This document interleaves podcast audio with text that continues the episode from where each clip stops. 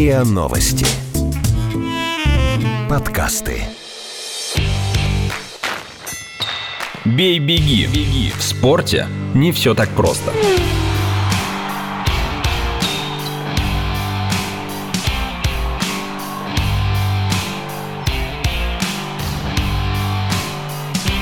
Бей-беги.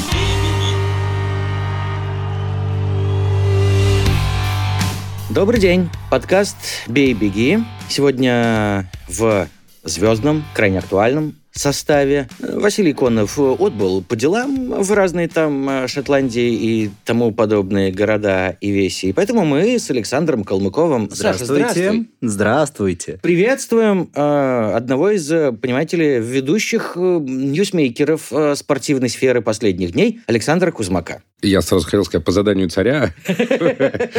Васька отбыл за моря. Да. Э, Санька за моря не отбывал, э, о чем, наверное, жалеет. Такое, конечно, клево было бы комментировать, находясь непосредственно на главном корте Flushing Meadows. Ну, просто тогда как он там, Марат Артура бы- Эша, кажется, Да. называется. да? Тогда Марат бы просто дотянул пятый час. Ну, Вот. Так ему уже тяжело было на пятом часу, конечно. Сейчас мы и поговорим и про Даниила, и про Марата, и про Александра, и тому подобное. Даниил Медведев дошел до финала открытого чемпионата США по теннису и только в решающем матче, да и только в пятом сете, и только Рафаэлю Надалю, к сожалению, проиграл. Однако во время награждения российский игрок, очевидно, превзошел соперника в обаянии и остроумии. Очаровали зрителей российской трансляции матча и комментаторы Александр Кузмак и Марат Сафин, выигравшие этот турнир в 2000 году. Шуточки Сафина моментально разошлись по соцсетям, пользователей которых восхитил столь свежий и легкий подход к теннисному репортажу. Почему же так долго в России не было игроков, способных так лихо доходить до таких вершин? И почему же так мало комментаторов, способных так гармонично совмещать опыт большого спорта с умением преподнести этот самый спорт аудитории? Две недели назад, кажется, Саша Калмыков, мы в компании Да, с перед Васей. началом US Open э, я готов расписаться в своей профнегодности, профнепригодности. Я сказал, что учитывая количество турниров североамериканских, которые провел Данил Медведев э, перед US Open, у меня есть большие сомнения, что он выйдет во вторую неделю. И более того, я говорил, что шансы Карена Хачанова на это гораздо выше, чем у Даниила. Ну что ж, я оказался неправ. Даниил Медведев вышел в финал US Open, где достойно сражался с Рафаэлем Надалем. И более того, Даниил Медведев за этот US Open умудрился превратиться из э, гадкого утенка в прекрасного лебедя для болельщиков тенниса в США, да и, наверное, во всем мире. Они, конечно, читали эту сказку. Люди сначала очень Хорошо, жестко... для болельщиков в Дании и в России как минимум. Некрасиво его освистывали за тот самый средний палец, который он им Мгм. показал за всю эту историю с полотенцем, с болбоем, а потом они стали ему аплодировать. Он влюбил в себя любителей тенниса, и это прекрасно. Неужели у нас действительно появляется в теннисе новый отечественный герой? Это красиво. Вот как раз про красивость. Саша Кузмак. Результат-то великолепен. Проиграть э, Надалю в пятом сете финала турнира «Большого шлема», мягко говоря, не зазорно никому, вплоть до Джоковича. А вот теннис Даниила Медведева, насколько хорош он? Мы ведь э, помним, что Марат э, Сафин, выиграв всего в кавычках, два турнира «Большого шлема», всю жизнь вызывал пересуды о том, что если бы он хотя бы чуть-чуть захотел, то выиграл бы не 2, 20, 2, 30, 2, 42 и тому подобное. Короче, теннис э, Сафина был чудо как хорош. Можно я вставлю свои пять копеек? Потому что я знаю, что Саша говорит долго и красиво, поэтому я сейчас маленькую ремарочку вставлю, а дальше уже Александр Александрович будет Что растекаться ему больше не мыслью по нравится? То, древу. что я говорю долго или то, что я говорю красиво? Да.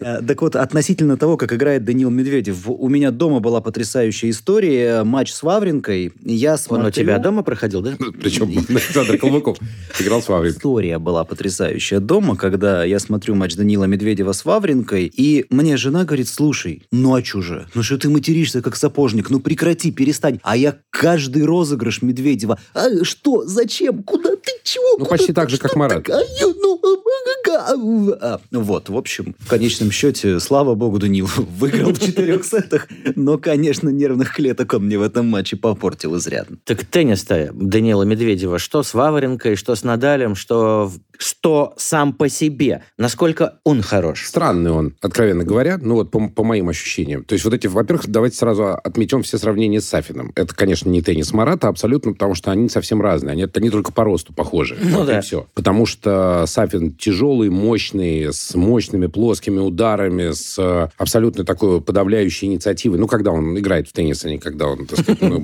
просто когда ему было скучно. Так вот, э, Марат, когда он был в форме, он просто он на корте царил, он подавлял. Медведев не подавляет. Он, э, он очень хорошо подстраивается под соперника, он очень хорошо использует слабости соперника, он очень умный теннисист. Но сказать, что его теннис артистичен, нет. Сказать, что сам по себе Медведев артистичен, вопрос. Потому что, опять же, пока это все такая... Ну как же, а вот эта чудесная реплика на награждении, дескать, Да. если бы выиграл я, что бы показывали вы? Вот он пока напоминает такого вот такого странного молодого человека, который вот его смущение, оно неизвестно, это фейк или это настоящее Ты все. сейчас Карлсона изобразил. Ну, ну, да, ну вот он такой, да, послушай, а что ж ты мне врал тогда? Вот непонятно, понимаешь, он э, действительно такой или э, потому что ведь он и средний палец показывает, и ракетки бьет, и на Уимблдоне его оштрафовали, поэтому... А ну и Марат Сафин ни одну ракетку сломал в Да, своей карьере. Но Сафин, это его вот этот бурный, бурлящий темперамент. Мне кажется, что Медведев имеет шансы вырасти в Сафина, его темперамент, а, со временем. Поэтому с этой точки зрения, пока красота Медведева, а, я имею в виду его красота его тенниса, она во многом связана с красотой его побед над Джоковичем и вот этой сумасшедшей игры против Надаля. Я чуть бы вот не торопился бы с этим. Я самый счастливый на свете человек. Да, да, да, да, вот, вот, вот, понимаешь, то А есть вот он, Сафин- кстати, а кстати, Да. а выглядел ли,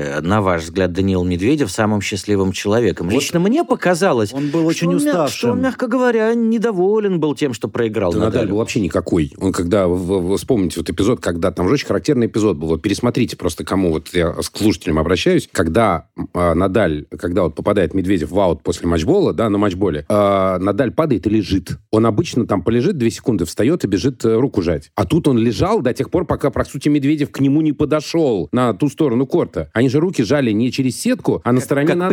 принято. Да, Надаль настолько устал, то есть Медведев его, конечно, э, измочалил, то есть 33 года Надали это не 23 года Медведева, это все-таки вот э, уже стареет э, великий испанец, тут ничего не скажешь. Он так был счастлив, что он дотащил этот матч до победы, Стареет великий швейцарец. Э, Ну, тот, да, тот вообще законсервированный. Вот, но просто теннис Надали очень энергоемкий в этом смысле. Так вот, э, если вот говорить именно про игру Медведева, то все-таки я бы чуть не торопился, потому что выхода в финал и игры против Надаля еще пока недостаточно для пьедестала. Ну, как Анна Владимировна Дмитриева любила и любит э, описывать рост профессионального мастерства в теннисе. Сначала учишься играть, затем учишься играть турниры, и, наконец, учишься играть финалы. Блестяще сказано. Ну, как Анна Владимировна, великий человек, тут, безусловно. Он вышел играть в финал, просто вышел играть. Он же сказал после матча, помимо вот этой великой фразы про 19 титулов Надаля, он же сказал, я при счете 7-5, 6-4, 3-1, я подумал уже о том, что я буду говорить на послематчевой э, церемонии. То есть в этот момент скорее Надаль дал слабину, на мой взгляд, а Медведев продолжал играть так, как он играл. Но Надаль уже был в тот момент в состоянии близком к э,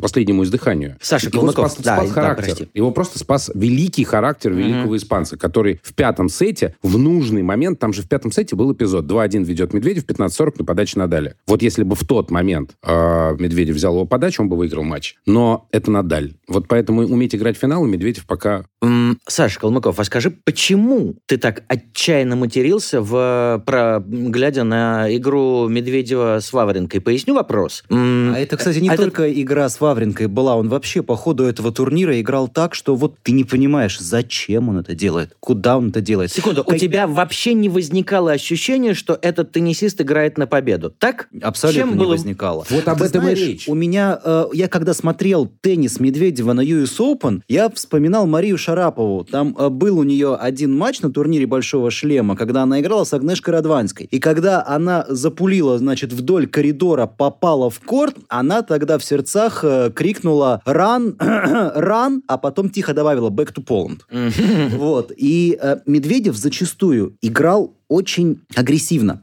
Очень опасно для себя. То есть в ситуации, когда он мог сыграть попроще, он выбирал наиболее острый вариант, и там а эти укороченные очень высокая была цена ошибки. Это, ну, это молодость. Это его молодость. Но, опять же, вот говоря о стиле Медведева, я не торопился. Он, то, что он сделал, это потрясающе. Вопросов нет. Про результат, ну что там говорить, понятно, четвертая ракетка мира, да, сколько, четыре финала, да, титул в Цинциннати, все круто, вопросов нет. Но просто вот его игра против Надаля, она не оставила впечатление такой вот, э, ну вот, что в следующий раз он его обязательно обыграет, что просто вот он... Как в том самом анекдоте про быков. Сейчас мы Медленно спустимся, с горы.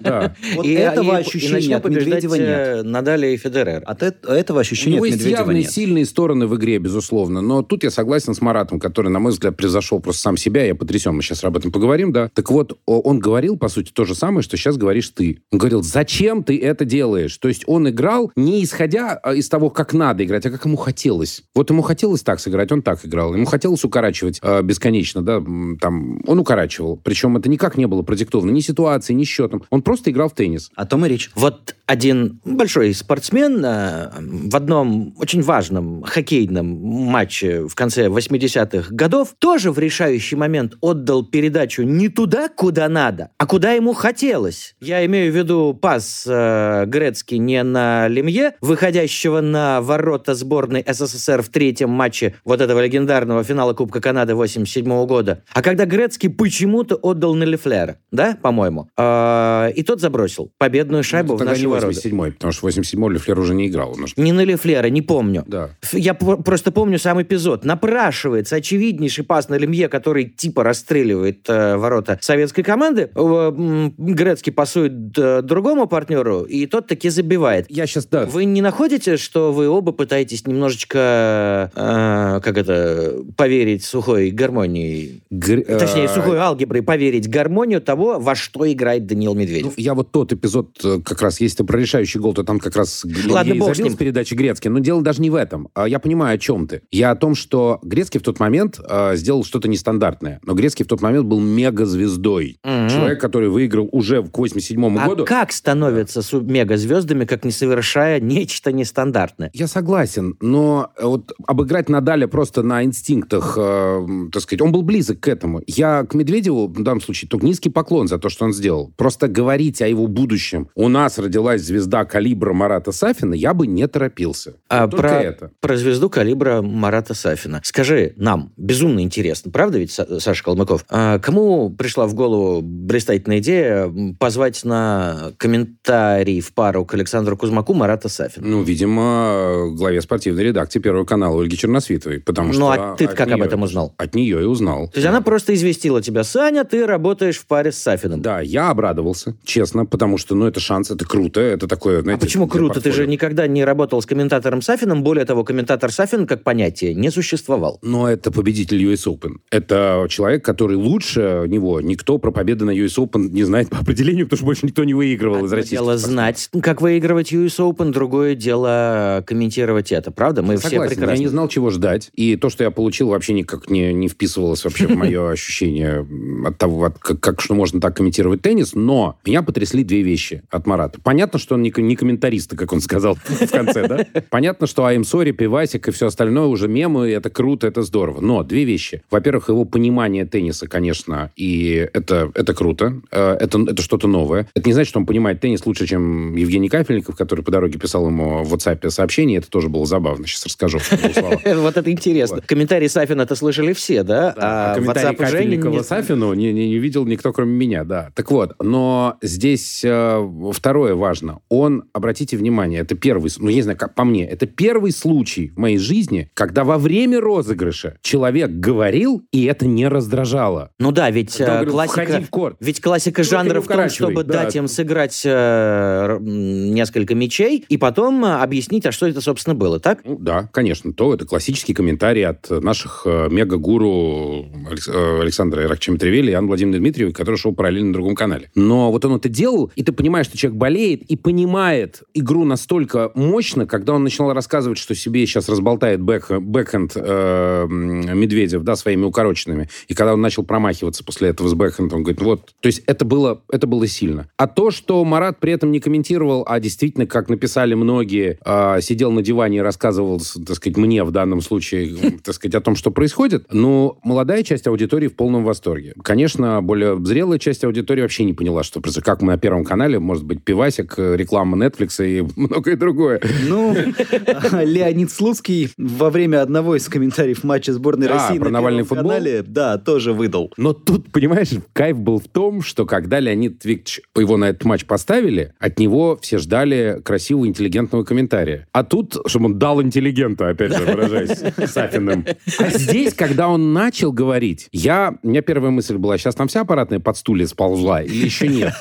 Когда я слышу вот такое на Первом канале. Но потом я понял, какой кайф вот от того, что... Это был вот реально кайф, потому что изменить уже ничего нельзя, потому что он уже комментирует со всеми своими I'm sorry и прочим. Но это так захватило. Ну и тут, конечно, Медведев молодец. Вот если бы не его пять сетов, может быть, все бы пшиком закончилось. А Не тут... понял. Ну, потому что Марат тоже завелся. То есть там Ну. была такая ситуация. Значит, 7-5, 6-4, 3-1. э, и в этот момент... Нет, 7-5. Вот в этот момент только 7-5. Не, кстати, не 6-4, а 6-3, по-моему. И в этот момент приходит смс от Евгения Кафельникова. Я думаю, Женя на меня не обидится за это. Значит, присылает на смс Марату. И там написано, матч окончен. Дальше 6-3, 6-1. Второй сет заканчивается 6-3. В третьем сете Надаль делает брейк, и счет становится 3-1. Я понимаю, что рядом со мной один гуру сидит, и второй где-то на диване смотрит. Два мега-монстра, вот, которые еще общаются между собой, там про Кока-Колу, там все дела.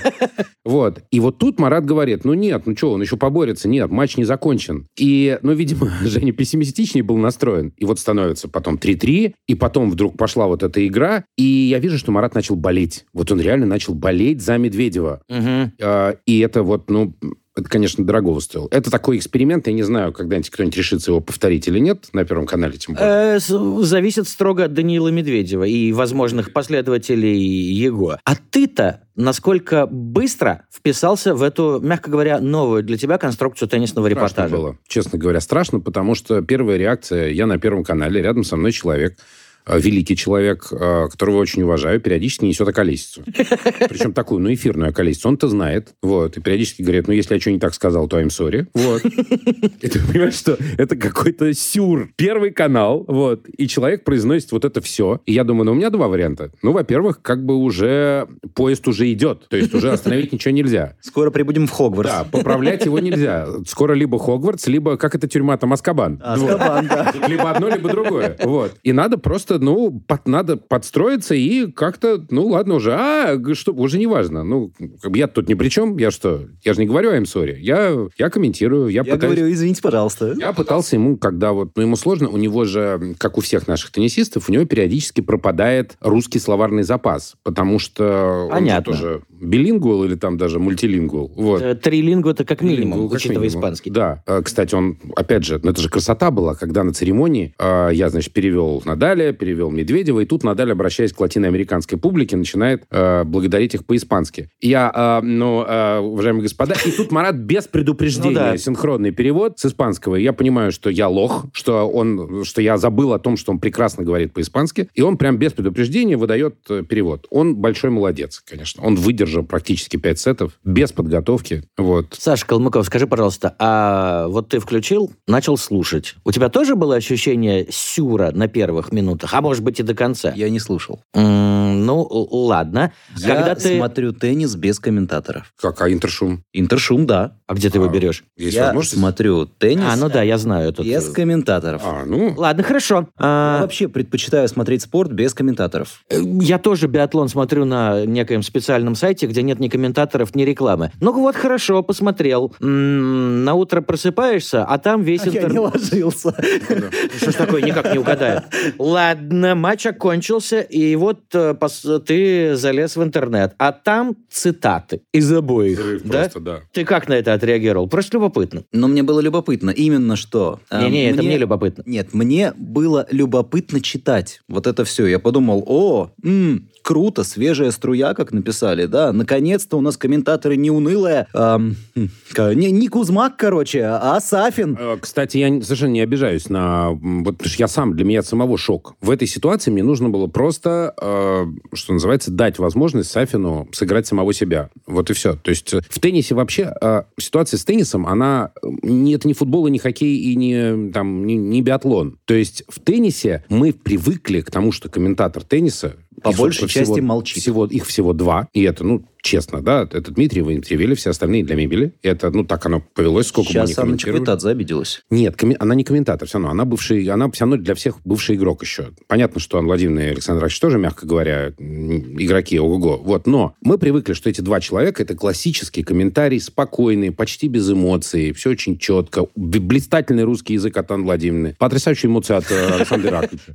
Вот. э, Это все здорово. Он сука, она сука, суки, «Суки выиграли проиграли гейм». гейм. Да, это тоже известная история. Это было. Вот, но в, в этом вот она над ним подсмеивается периодически, э, там, по ходу комментария. Это все круто. И тут вдруг такое. То есть это, ну, такого не было никогда. То есть Марат Сафин с листа, сходу, выдал, э, а, разумеется, глубокое знание и моментальное понимание игры, б, способность э, доносить это до аудитории, в, сделать это э, э, легко и непринужденно. Ну, готовый же комментатор, нет? Мне, мне знаешь, что было интересно? Вот ты сейчас рассказываешь про то, как Сафин работал комментатором на финальном матче. А я тут же вспоминаю, каким игроком в теннис он был. Вот пока Марат Сафин не проиграет два первых сета, он не соберется и не вынесет соперника в одну Ну да, калитку. это вроде Ну, великого игрока в мини-футбол. В трех сетах отнес на помойку как раз в финале. Да, там прям сразу. Но здесь другое интересно. Он, и он так же, как и Медведев, почему он не комментатор? Он комментирует только тогда и играет только тогда, когда ему интересно происходящее. Вот э, его на второй финал посадил, о, Марат так здорово отработал. На втором финале уже так не будет. Это озарение абсолютное. Это просто чистой воды вот такая вспышка яркая. Марат не будет комментатором, ему это скучно, он не будет комментировать с первого круга. Я к тому, что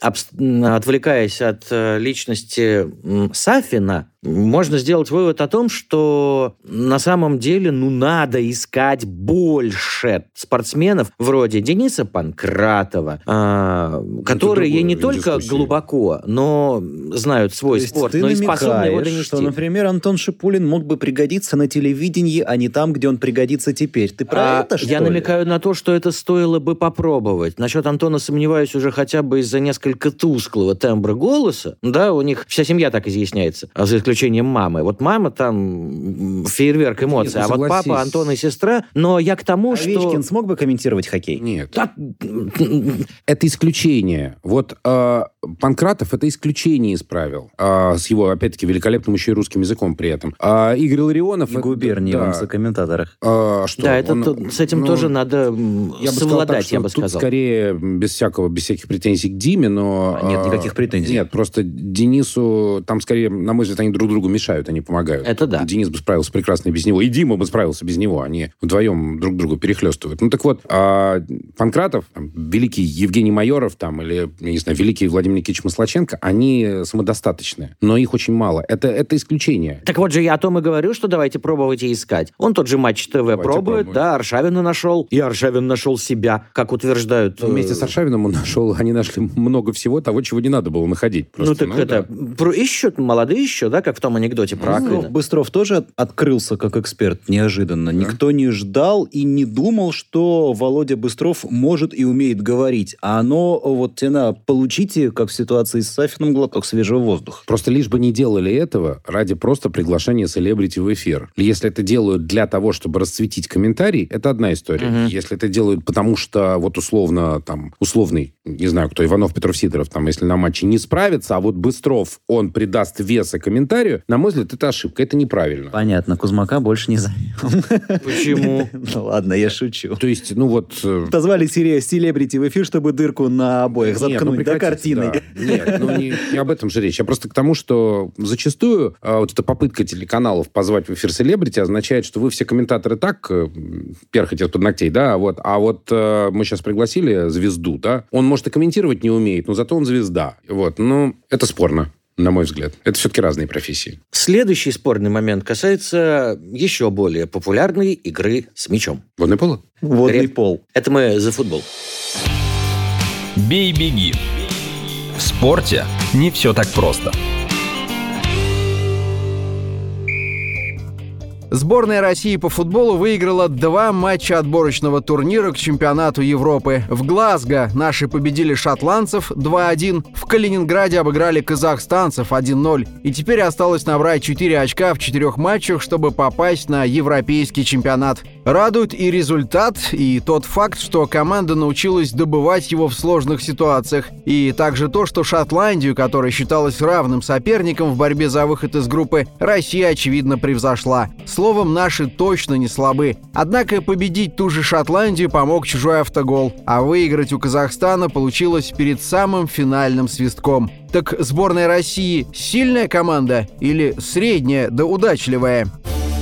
Ну так сборная. Ввиду работы с Маратом Сафином в трансляции финала открытого чемпионата США по теннису, Александр Кузмак не работал комментатором матчей сборной России по футболу против Шотландии и Казахстана. Слава так богу. ведь? Не знаю, связано это или нет. Почему, почему Саша Калмыков ты наезжаешь на Сашу Кузмака? Он не же к нам нравится больше ему, не как я придет. комментирую. Ну что, не нравится и не нравится, У ради бога. меня в данном подкасте роль такая. Я как собачка, которая тявкает на слона. Понимаешь, сидит тут на месте слона Конов, я на него тявкаю. Сидит на месте слона Кузмак, я на него тявкаю. Место слона. Хорошее А я, значит, Иван фильма. Андреевич Крылов, который про все это Да, басни да, известный баснописец. переводчик Лафонтена. Короче, сборная выиграла обе эти встречи. Ай, молодцы. Теперь им 4 очка в четырех матчах, дорога на Евро открыта и все такое. И, конечно же, все завопили, что это вот не моська, знать она сильна, это реально сильна. Спасибо Молодцы. большое.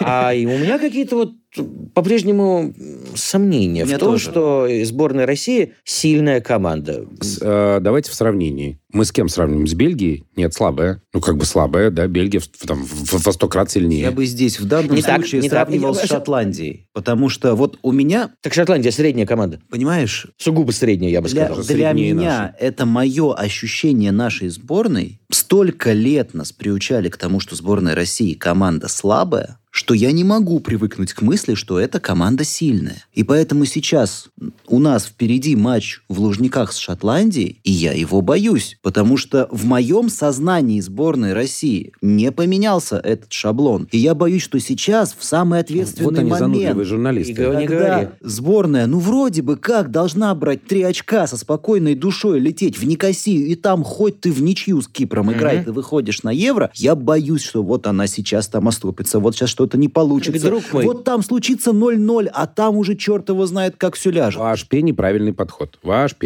Потому что за сборную нужно просто болеть. За нее Ну, не нужно ее тоже мне. оценивать. Наша сборная, средняя команда, мы все это знаем. Но то, что она 12 матчей подряд не проигрывает, то, что сборная России... А ведь это очень непростая история. Посмотрите, вот эти спаренные матчи, мы всегда второй матч, и не только мы, играем Какие хуже 12 первого. матчей? А, последний, ну, там... Мы Бельгии проиграли. Да, а, ну, значит, ну, где-то, я читаю, значит, неправильная статистика. Ну, неважно, извините, все, не записывайте в протокол. Вот, а, ну, суть в том, что наша сборная, добиваясь результата, мы должны радоваться тому, что она добивается результата. Да я ж, можно а подумать, сильная я- она слабая, ну, конечно, это не Бельгия. Конечно, Знаете, а с другой, с другой стороны, вот с другой стороны, опять-таки, я, может, сейчас, Сейчас, извини, покажусь пожалуйста. человеком, который переобувается, но на 180 градусов в воздухе, мы Да, помним Я это. именно так и сказал перед подкастом.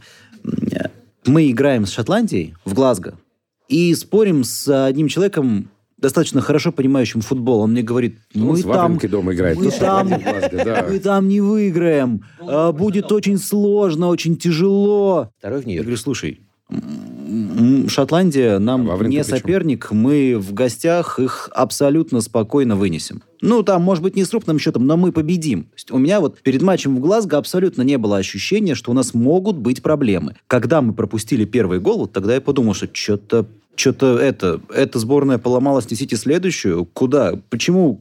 Вот то, что было на чемпионате мира, то, что было там в первой части Лиги наций, куда это все делать? То, то что было по ходу уже этого отборочного цикла Евро-2020, чё, это, не, это не та сборная России. А потом так, оп, а нет, та. Так Ну, вот же я и а, пытаюсь задать тебе... Черчесову, Саша? респектище. Секунду. Э, Саша Калмыков, я и пытаюсь э, вернуться к твоей реплике о том, что ты никак не можешь отвыкнуть от того, что Именно. наша команда слабая. Это, пардон, ты тормоз? Или она действительно еще слаба? Это я тормоз, потому что у меня в сознании за многие годы, за многие годы, когда мы не выходили на чемпионаты мира, когда мы даже если выходили в финальную часть чемпионата Европы, мы не выходили из группы, я вырос с ощущением, что сборная России ничего не может. А вот сейчас сборная России может. А почему она может, я для себя понять не могу. А я Саш могу. Кузьмак, мы с тобой более дряхлые люди, чем Калмыков. Мы помним 88 год, например, да, когда сборная, правда, не Россия, а Советского Союза выносила на этом чемпионате всех, кроме великих голландцев. И их тоже выносило, правда, не в финале. Да. Вот э, возвращу тебе твою очевидную реплику из жанра «Спасибо, Кэп». Сборная России слабее Бельгии. Внимание, вопрос. А возникает ли ощущение, что эта сборная России может обыграть Бельгию, и это не станет сенсацией? Я считаю, что нам пора всем менять подход к происходящему. Вопрос, нам нужно анализировать не то обстоятельство, может ли сборная России обыграть Бельгию, потому что, исходя из этого, мы опять утыкаемся в 3% целевой аудитории, для которых интересно, может ли Россия обыграть. Мы должны исходить из другого. Чтобы болельщик э, любил эту команду, нужно говорить и о том, ребята, она априори может. Мы должны прийти и Априори поболеть за кто нее. угодно, может что угодно, с кем Правильно. угодно. Вон тут Как с Испанией на Уэмбли мира. какой карнавал был, да? Англия. Kosovo. Ну, просто ребятам... 5-3. Ну, потому что Англия, 5-0, немотивированная 3. Англия, да, просто проигрывать было как бы за... Ну, в общем, не, не стыдно, поэтому они, ну, вот, немножко расслабились. Но суть-то не в этом. Суть в том, что, а, посмотрите, я вот возвращаюсь, мы второй матч всегда играем хуже первого, и не только мы. Шотландцы сгорели 0-4 Бельгии, не только потому, что Бельгия сильнее, а потому что они настраивались на Россию. На второй матч у них просто сил не хватило. И у нас сил не хватило. И с Кипром была та же история, когда после 9-0, после Сан-Марина. Тоже на вторую игру уже у ребят не та мотивация, уже не мотивация та, уже ноги не бегут. Вот. Но я про другое. Я про то, что эта команда научилась играть на результат. У нее есть психологическая уверенность. Спасибо Черчесову. Она может ротировать состав и все равно побеждать. У нее идет смена поколений, и она все равно идет. И это тоже здорово. Появляются новые люди, типа того же Ахметова, например, как во вчерашнем матче. Поэтому э, не надо говорить, на мой взгляд, не нужно зацикливаться на том, можем ли мы обыграть Бельгию. Теоретически можем. Практически очень сложно. Бельгия там в, по составу в, в три раза сильнее нас. Но то, что мы стабильно на втором месте, там, где мы и должны быть в этой группе, это круто. Это, это круто, и это как раз тот самый разрыв моего шаблона, потому что я, Да. не, я не привык, что сборная России может играть круто. Или хотя бы Свою показывать силу, крутой да. результат, да. Так вот Мы команда, привыкли, которая мо- что если у нас у сборной ключевой матч, то Андрей Аршавин не, за, не, не забивает штрафной, и мы проигрываем Словении. Даже при великом Гусе Хидинке, который волшебник, Ну, помнишь, и, э, вывел нас на евро. В ключевом матче тоже 0-1 горели в Москве, когда Да. Павлюченко 2 а я, а, соответственно, следующий отборочный цикл. И привет. Все, Так вот,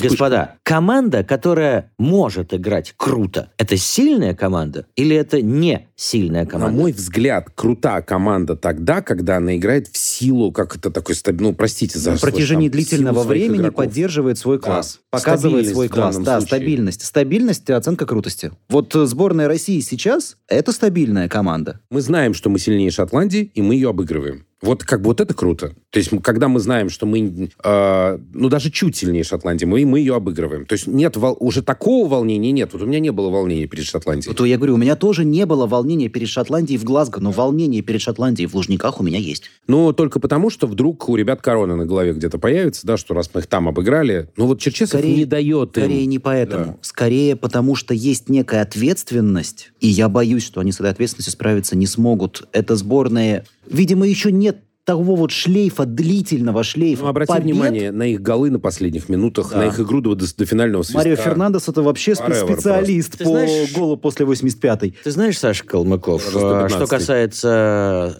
способности справиться с ответственностью и еще более важной способностью игнорировать корону на собственной голове, ну, на это способны только истинные, понимаешь, герои и титаны спорта. Такие, как Ирина Константиновна Роднина, у которой 12 сентября большущий и преславный юбилей, с которым труженики подкаста «Бей, беги» и я, полагаю, вся наша аудитория Низкий поклон. великую фигуристку и поздравляют. На чем данный выпуск подкаста завершен. Спасибо Саше Кузьмаку, Саше Калмыкову. И не Саше Косинову. До встречи. Всего хорошего. Слушайте эпизоды подкаста в приложениях подкаст с Web Store, CastBox или Simplecast. Комментируйте и делитесь с друзьями.